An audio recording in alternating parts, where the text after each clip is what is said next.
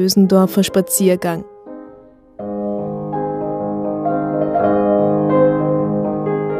Sehr geehrte Damen und Herren, herzlich willkommen beim Radiotag. Mein Name ist Wladimir Bulzan, ich bin der Manager des Bösendorfer Salons und darf Sie wieder hier begrüßen. Wir befinden uns auf der dritten Station und sind jetzt in der Herrengasse angekommen. Heute sieht man gar nichts mehr von dem großen Saal, den es hier einst gab. Bösendorfer ist 18 71 ungefähr, das weiß man nicht ganz genau, äh, von der Türkenstraße hierher gezogen. Die Bösendorfer Verkaufsräume befinden sich damals in der Herrengasse 6 im alten Palais Liechtenstein. In diesem Palais wohnt auch Ludwig Bösendorfer. 1872 bekommt er die Genehmigung, in den ehemaligen Reitstellen des Palais einen großen Konzertsaal zu eröffnen. Bösendorfer war ein großer Pferdefreund. Dieser Bösendorfer Saal stellte neben dem Musikverein den besten Konzertsaal dar, den Wien zu bieten hatte. Wir stehen jetzt im Hof der Österreichischen Nationalbibliothek gegenüber dem ehemaligen Bösendorfer Saal in der Herrengasse im Palais Mollard. Und ich freue mich jetzt, dass wir den Direktor der Musiksammlung der Österreichischen Nationalbibliothek sprechen können. Ja, grüß Gott, mein Name ist Benedikt Lodes. Ich bin Direktor der Musiksammlung der Österreichischen Nationalbibliothek, die sich in der Herrengasse im Palais Mollard befindet. Die Musiksammlung der Österreichischen Nationalbibliothek ist das musikalische Gedächtnis Österreichs. Dazu zählen ebenso historische Programmhefte aus dem ehemaligen Bösendorfer Saal in der Herrengasse. Es gibt zu den einzelnen Abenden manchmal eben einen Zettel, der das ganze Programm umfasst und die Ausführenden. Es gibt auch kleine Broschüren, die ganze Zyklen ankündigen und auch dann die Programme dazu enthalten. Oder auch nur auf einem Zettel Programmübersichten über mehrere Abende, die im Bösendorfer Saal schon angekündigt waren und stattgefunden haben. Und so mischt sich auch das Material. Also es ist nicht alles einfach ein Programmzettel, der an dem Abend ausgegeben wurde. Es gibt auch Formen mit den Liedtexten, aber natürlich auch welche ohne die Liedtexte. Das lag dann offenbar in der Entscheidung des Veranstalters oder auch der verfügbaren Mittel, wie sehr man das dann dokumentiert hat. Mehr als 4500 Konzerte wurden in der Herrengasse gespielt. Jeden Abend ein Konzert und immer mit dabei Ludwig Bösendorfer, trotz seines langen Tages in der Klavierfabrik. Man kann sich vorstellen, bei 4.500 Konzerten kann man da auch gar nicht leicht jetzt einen Überblick verschaffen, wer da aller war. Also gerade aus der Wiener Szene war praktisch jeder in dem Bösendorfer Saal, weil der so extrem beliebt war für Kammermusik. Er war sehr stark ausgerichtet auf Kammermusik, natürlich unter Beteiligung eines Klaviers. Also Klavierabende, Liederabende, aber eben nicht nur.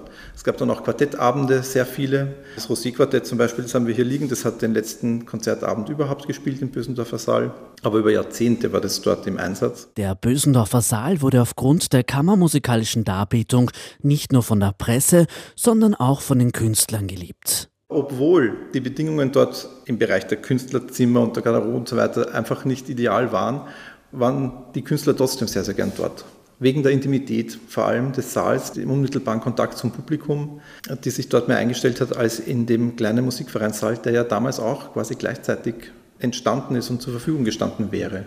Es gab ja auch andere Klaviersalons in Wien, von Erber, der Saal war ungefähr gleich groß, aber dieser Büssendorfer Saal, der hat sich einerseits durch die Akustik und andererseits durch die Atmosphäre extrem ausgezeichnet. Hochbetagt, kinderlos, allein auf der Welt, wie er zu sagen pflegte, war Bösendorfer zweimal verheiratet und überlebt beide Ehefrauen. Am 2. Mai 1913 war wohl musikalisch gesehen sein schwerster Tag. Im Bösendorfer Saal wurde unter Tränen das letzte Konzert abgehalten. Es war ja ein schon länger angekündigtes Ende. Und deswegen hat das Rosé-Quartett auch vier Abschiedskonzerte angekündigt. Dieses Programm befindet sich bei uns auch mit einem Foto vom Bösendorfer Saal noch, wie er zum Schluss eben war. Man sieht auf diesem Foto auch, dass der Raum viel weniger hierarchisch ist als andere Opernsäle und Konzertsäle der Zeit. Also man saß da wirklich mehr oder weniger gemeinsam in einem großen Parkett.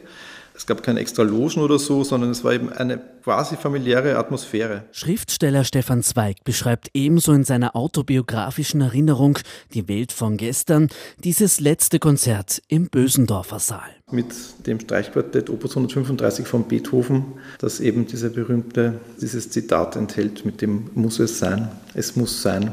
Also quasi dieses leicht fatalistische, dem man nicht entweichen konnte. Benedikt Lodes, Direktor der Musiksammlung der Österreichischen Nationalbibliothek, beschäftigt sich nicht nur beruflich mit Bösendorfer, ebenso hat er eine private Verbundenheit. Mein Großvater hat daheim einen Bösendorfer gehabt und nicht mal einen kleinen. Ich könnte jetzt das Modell nicht sagen, aber um diesen Bösendorfer ist in der Familie sehr viel gekreist. Gibt es viele Geschichten dazu. Abgesehen davon, dass er rund um die Uhr gespielt hat also mir war schon als Fünfjährigen klar, dass es Bösendorfer gibt und auch, dass das was ganz Besonderes ist. Das hat sich natürlich bis heute erhalten, auch dieser Eindruck von dieser Marke. Wir verabschieden uns aus der österreichischen Nationalbibliothek in der Herrengasse. Vielen Dank für Ihren Besuch. Ich freue mich sehr, dass Sie uns besucht haben hier in der Musiksammlung der österreichischen Nationalbibliothek. Wir teilen das musikalische Gedächtnis Österreichs und freuen uns sehr über Ihren Besuch, auch in Zukunft. Ich darf mich jetzt von der Herrengasse aus verabschieden. Mein Name ist Wladimir Bulzan. Ich bedanke mich für Ihre Aufmerksamkeit und wünsche Ihnen noch viel Vergnügen mit dem Bösendorfer Thementag am Klaviertag 2023. Der Bösendorfer Spaziergang.